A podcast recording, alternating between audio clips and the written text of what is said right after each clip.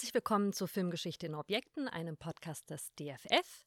Ich bin Naima Wagner und ich bin hier heute mit Deborah Klassen, meine Kollegin aus dem Textarchiv und der Bibliothek. Und wir sprechen heute über Filmzeitschriften. Ähm, genau, stell uns doch mal vor, was wir heute vor uns haben. Heute haben wir vor uns äh, tatsächlich was ganz, ganz Neues, ähm, und zwar die Cinema. Das ist eine Publikumszeitschrift, erscheint jeden Monat in Hamburg und kennen vielleicht auch ein paar so äh, vom Bahnhofskiosk. Richtet sich tatsächlich an ein Publikum, das einfach nur gerne ins Kino geht. Wir haben kein Fachpublikum, sondern es geht einfach nur darum, was läuft eigentlich so als nächstes im Kino, was läuft gerade, ohne dass wir hier davon ausgehen, ich muss mich da jetzt wahnsinnig auskennen. Vielleicht blättern wir mal so ein bisschen rein, beschreibe mal, wie die so aussieht und worum es da so geht kann man sich vielleicht ein bisschen denken, wenn ich sage Bahnhofskiosk. Es ist sehr bunt, was wir bekommen. Wir haben ein Hochglanzcover mit großen Bildern, in der Regel von einem Film, der gerade neu anläuft oder eben gerade groß in der Mache ist und groß beworben wird. Jetzt hier in der Aprilausgabe, die wir hier liegen haben, geht es um den neuen John Wick-Film, der natürlich sehr erwartet wird vom entsprechenden Publikum. Und dann geht es auch tatsächlich sehr, sehr bunt weiter. Bis vor einem Jahr war das noch alles Hochglanz. Da ist man jetzt auf ein bisschen gedeckteres Papier gegangen mittlerweile, aber es bleibt bunt, es bleibt bei vielen Bildern. Wir bekommen in diesem Fall hier Drehberichte und Entwicklungsberichte zu Comic-Verfilmungen. Wir bekommen sehr viele Filmkritiken über neuere Filme, die kommen. Wir bekommen Interviews mit zeitgenössischen Popkultur-Regisseuren zu den entsprechenden Drehbuchschreibern, teilweise auch mit Schauspielern bekommen aber auch etwas weiter hinten im Heft durchaus immer wieder Sachen zu Filmgeschichte. Es werden Klassiker rausgegriffen, es wird über diese Klassiker berichtet, teilweise über einzelne Szenen, die erklärt werden, wo so ein bisschen erzählt wird, was ist da bei den Dreharbeiten passiert oder eben auch, warum ist diese Szene eigentlich so ikonisch geworden für einen entsprechenden Film. Aber im Endeffekt, wie gesagt, es, es bleibt bunt, es bleibt sehr übersichtlich. Ähm, so dass man erstmal ein ganz deutliches Gefühl dafür bekommt, dass hier soll Spaß machen. Filmzeitschriften gibt es ja schon sehr lange. Also die begleiten die Filmbranche ja mehr oder weniger seit Anbeginn an. Ähm, du hast uns auch ein paar historische Beispiele mitgebracht. Beschreib die doch mal im, im Vergleich. Wie, wie sahen die damals aus? Das Grundkonzept ist ein ganz ähnliches. Was wir jetzt hier aktuell vorliegen haben, ist die Filmwelt. Das war eine sehr große Publikumszeitschrift, ungefähr ab den späten 20ern bis Mitte der 40er. Und das Konzept ist, abgesehen davon, dass alles in Schwarz-Weiß ist, ähm, was der Zeit geschuldet ist, genau dasselbe. Wir bekommen viele Bilder, wir bekommen Drehberichte, wir bekommen Starporträts, ähm, wer ist wo mit wem gesehen worden. Genau, was passiert eigentlich gerade auf dem Kinomarkt, aber auch hier wieder für ein Publikum, das sich einfach nur für Kino interessiert, ohne fachlichen Anspruch, sondern einfach nur, ich mag Filme, ich gehe da gerne hin und ich will wissen, was passiert. Und das Konzept ist spannenderweise exakt dasselbe. Mhm.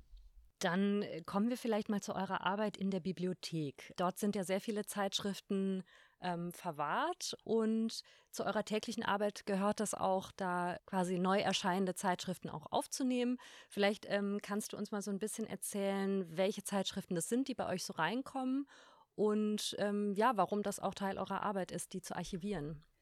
Was wir bekommen, ist relativ breit gefächert. Das äh, beginnt bei Newslettern von Filmförderanstalten, also wirklich sehr fachspezifische Sachen, die auch nur für einen sehr kleinen Teil der Leute wirklich inhaltlich interessant ist. Geht weiter zu Filmfachzeitschriften im akademischen Bereich, wo klar ist, da haben wir dann Filmwissenschaftler sitzen, da haben wir Filmhistoriker sitzen.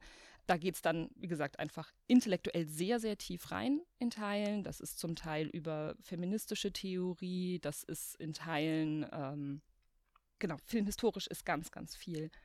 Und dann kommen aber eben auch die Publikumszeitschriften, das sind weniger, aber auch die haben wir und insgesamt bekommen wir ich hoffe, ich sage jetzt nichts Falsches, die Zahl ändert sich nämlich leider immer wieder, ungefähr 70 Abos, die reinkommen. Da sind teilweise Sachen dabei, die erscheinen zweimal im Jahr. Da sind aber auch Sachen dabei, die kommen jede Woche. Genau. Und die kaufen wir zum größten Teil, die kommen dann rein, die werden von uns erfasst, allerdings größtenteils tatsächlich nur dahin, dass wir wissen, wir haben diese Zeitschrift.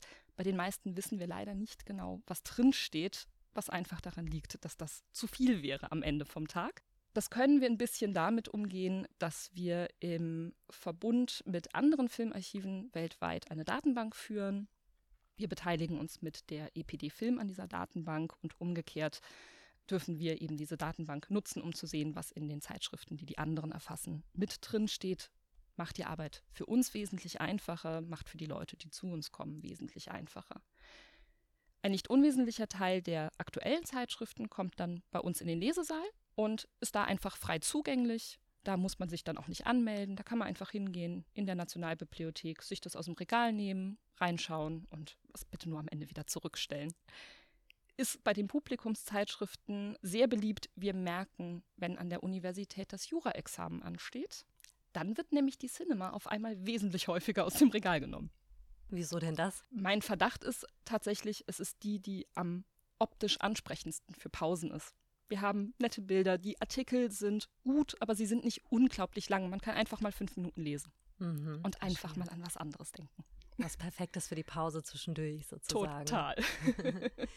ähm, jetzt sind wir ja als DFF eine Filmerbeinstitution. Es geht uns um Filmgeschichte, das Bewahren von ähm, Filmgeschichte.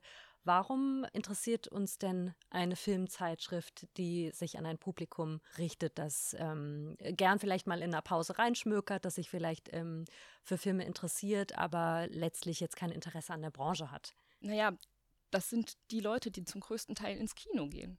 Und damit sind die ein ganz, ganz großer Teil von dem, womit wir uns eigentlich befassen. Kino ohne Publikum wäre ein bisschen traurig, äh, würde wahrscheinlich auch keiner machen. Und damit ist dann ganz klar, wir haben hier eine ganz tolle Aufstellung davon zu sehen, was interessiert die Leute eigentlich? Was gucken sich die Leute eigentlich an?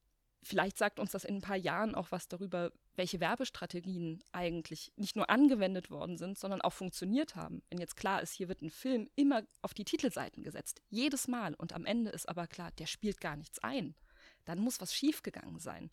Und das sagt uns tatsächlich was, vielleicht nicht unbedingt sofort, aber möglicherweise schon in einem Monat oder in einem Jahr und spätestens in 50 Jahren ist das fantastisch, weil nichts sagt uns so viel darüber, wie Kinokultur funktioniert hat, wie das, was das Publikum damit gemacht hat.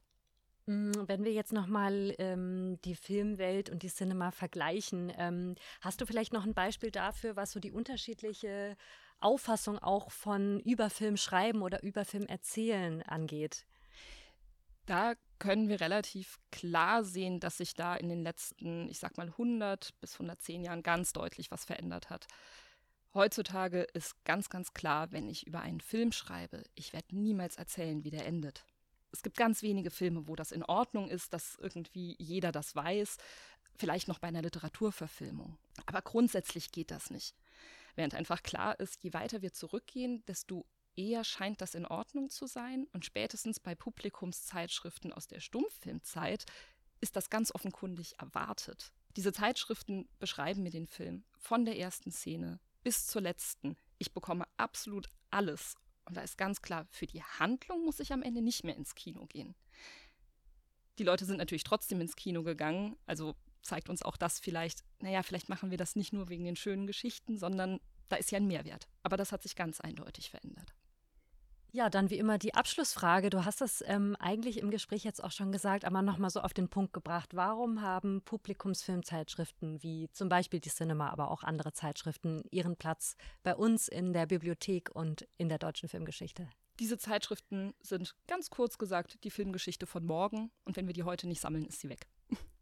Ja, dann vielen Dank für den Einblick ähm, in eure Arbeit und in die Bibliothek und bis zum nächsten Mal. Sehr gerne, Dankeschön, bis zum nächsten Mal.